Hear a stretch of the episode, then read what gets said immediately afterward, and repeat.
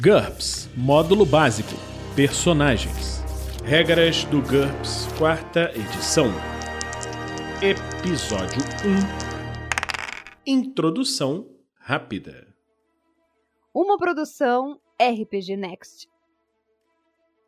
Olá pessoal, tudo bem? Aqui é Vinícius, do RPG Next, e vamos começar hoje um podcast especial que vai tentar ajudar os jogadores e mestres a entenderem um pouco desse sistema que é o GURPS, que na verdade é um metasistema, um sistema para dominar a todos os outros sistemas. E é um livro meio grande, né? Módulo básico Personagens. Esse aí seria o equivalente a um livro do jogador, onde os jogadores têm as primeiras informações sobre seus personagens e como usá-los. Então, a primeira coisa que a gente vai fazer é dar uma olhadinha aqui nessa introdução rápida, tá? A primeira coisa que é preciso ser dito é que o GURPS ele é um sistema muito simples. Ele pode parecer complicado pela quantidade de regras que tem, mas uma diferença muito importante do GURPS com relação aos outros sistemas que a maioria das pessoas está acostumada é que ele não precisa usar todas as regras ao mesmo tempo. O que isso significa? Significa que o mestre ele tem uma liberdade para escolher quais regras vai querer usar na sua campanha. E isso é normal. Quando você, mestre de GURPS, resolver é, criar a sua campanha, criar o seu mundo, criar as suas aventuras, você tem que primeiro dizer aos seus jogadores quais regras estão liberadas. O GURPS pode ser feito desde aquele sistema super realista é, de ataques e esquivas até um sistema super não realista de manobras cinematográficas, pessoas que pulam de precipícios e sobrevivem e coisas assim. Mas, para a gente começar, a primeira coisa que a gente precisa ver é nessa parte da introdução. O que você precisa saber, o que é o básico do sistema? Isso daqui vai ser o que você vai utilizar no seu sistema em todos os momentos. Você precisa aprender três regras para jogar. Quais são essas regras? O teste de habilidade. O que, que é o teste de habilidade? O teste de habilidade ele é feito com uma jogada de dados. No GURPS você só usa dados de seis faces. São três dados de seis faces. 3d6 ou no GURPS, como só usa esses dados, são chamados de 3D. O personagem, quando você faz uma teste de habilidade, ele precisa testar uma habilidade qualquer que ele tem. E o que são habilidades? Você pode testar um atributo, você pode testar perícias e quaisquer outras coisas que você tenha, um número que vai estar na sua ficha. Então vamos imaginar, como diz aqui o exemplo, que ele queira testar a força do personagem. O que você faz? Ele é um personagem com força 15. Você pega os seus três dados e joga os três dados e olha o número. O número que sair nos dados tem de ser menor ou igual ao teste que você está fazendo. No nosso exemplo, um personagem de força 15 que está tentando testar a força, para ser bem sucedido, ele precisa tirar 15 ou menos nos dados. É bem, vocês devem notar que é diferente de outros sistemas, alguns outros sistemas, onde você um número maior é melhor. Né? Os, no GURPS, quando você faz um teste de habilidades, o teste de habilidades, quanto menor o número que você tirar, melhor. Quais são os números que você pode tirar em três dados de seis faces? Esses números vão de 3 a 18. E por que, que isso é importante saber?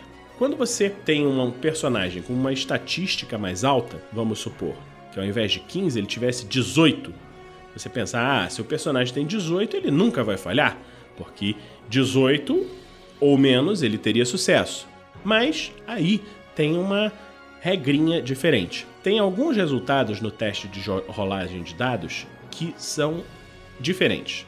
Quais são esses? Se você tirar um número 3, ou seja, 1, 1, 1 nos dados, você tem o que se chama de sucesso decisivo. O número 3 na rolagem é sempre um sucesso decisivo, não importa qual seja o nível de habilidade do personagem. O número 4 é quase sempre um decisivo, então o 3 e o 4 são, para todos os efeitos, sucessos decisivos. O que, que são sucessos decisivos? São jogadas determinadas em que, quando você tira aquele número, você teve um sucesso maravilhoso entendeu? Você conseguiu fazer alguma coisa especial, você conseguiu que funcionasse muito bem aquilo que você estava fazendo. Vamos supor que nesse personagem de força 15 ele estivesse testando a força para tentar derrubar uma porta. E aí Ele jogou os três dados e tirou três. Se ele conseguiu isso, ao jogar os três dados e tirar três, ele conseguiu um sucesso decisivo para derrubar a porta. E, portanto, foi uma porta derrubada exemplarmente. Ele conseguiu derrubar a porta e destroçou a porta, conseguiu com muita facilidade. Então, esse é um exemplo de um sucesso decisivo. Agora, vamos supor que ele tivesse a força 18 e fizesse um teste e tirasse 18. Por que, que não é sucesso o teste de 18? Os números de 6, 6, 6 nos três dados, somando 18, são sempre considerados falhas críticas. O que são falhas críticas? É um, um desastre total que o seu personagem faz. Vamos supor que ele foi tentar derrubar essa porta, tem força alta e tirou 18. Quando ele tirou o 18 para tentar derrubar a porta, ele se machucou, escorregou e machucou o ombro não conseguiu derrubar a porta e não vai mais conseguir porque agora torceu o tornozelo e está machucado. Então, uma falha crítica é sempre uma, um resultado desastroso, não importando o nível de habilidade da pessoa. Então, no GURPS, mesmo os personagens super habilidosos têm sempre uma chance de falhar. Então, esses são os testes de habilidade, tá? Uma outra coisa que é importante dos testes de habilidade, que nós vamos ver posteriormente, mas eu vou adiantar aqui rapidinho, é que os testes de habilidade podem ter sucessos decisivos e falhas críticas dependendo de uma coisa chamada modificadores. Quais são os modificadores? O mestre pode decidir, por exemplo, no exemplo que eu dei da porta, que essa porta é uma porta de aço trabalhado, muito difícil de ser derrubada. Então, quando o jogador for tentar jogar contra a força para derrubar a porta, o mestre diz: Olha, você pode tentar jogar a seu teste de força, mas você tem um redutor de menos 5. O que, que significa esse menos 5? Quando ele for jogar o seu, sua rolagem de dados, ele considera o sua estatística, que no caso era 15, menos o redutor que o mestre deixou, menos 5. No caso, 15 menos 5, ele vai tentar rolar contra 10 nos dados. Então vamos supor que ele tivesse tirado 12. Numa porta comum, com 12 ele conseguiria derrubar a porta sem problemas.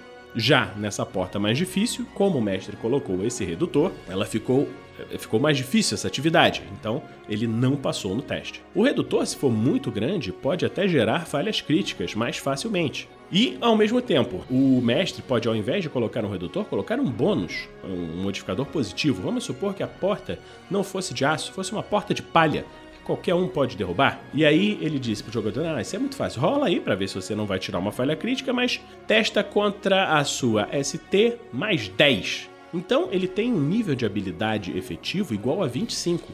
Então ele pode tirar qualquer número menor do que 25 para conseguir o seu teste. Mas lembrando-se que se ele tirou um número 18 no dado, é sempre uma falha crítica. O segundo tipo de jogadas que você faz são jogadas chamadas de testes de reação. Essas jogadas não são feitas pelos jogadores, mas são feitas pelo mestre e geralmente são opcionais. Quando o mestre quiser saber, vamos supor que eles os jogadores estão encontrando pela primeira vez um NPC na floresta, ele não sabe, esses NPC não conhece e o mestre quer deixar essa jogada aleatório, né? Aleatória. Ele quer deixar essa jogada aleatória. Então o que, que, ele faz? Ele joga três dados e consulta uma tabela de reação. E essa tabela pode ser vista no livro nas páginas 560 e 561. Isso aí depois vocês veem, mas é uma regra opcional. Assim, a terceira regra que vai ser utilizada muito no GURPS é a avaliação de dano. Quando é que você avalia o dano? Quando, por exemplo, vamos supor que foi feita uma jogada de combate e que o jogador acertou o outro, não a porta, mas acertou o outro com um soco. O outro não teve, não conseguiu se defender, errou na defesa, isso aí a gente depois vê nos combates. E com essa força 15 ele deu uma certa quantidade de dano. Com a força 15, eles, eles dando um golpe, ele pode dar até 2d mais 1 de dano. Então, o que, que o jogador faz? Acertou. Então ele joga o seu dano, joga dois dados e soma um. Dois dados sempre de seis faces. E soma um, que é o golpe dele. Então vamos supor que ele tirou no primeiro dado 4 e no segundo 6. Ele tirou 10 mais um, que é da força dele, e conseguiu causar 11 pontos de dano. Então, esses 11 pontos de dano são reduzidos da vida do seu oponente ou do objeto, porque você pode atacar em GURPS, pode atacar objetos e etc. Essas regras que nós falamos até agora são as três regras do GURPS. Você não precisa saber muita coisa além dessas três regras, tá? Para poder jogar GURPS. Isso é o básico do sistema. Então, essas são as três regras básicas do GURPS.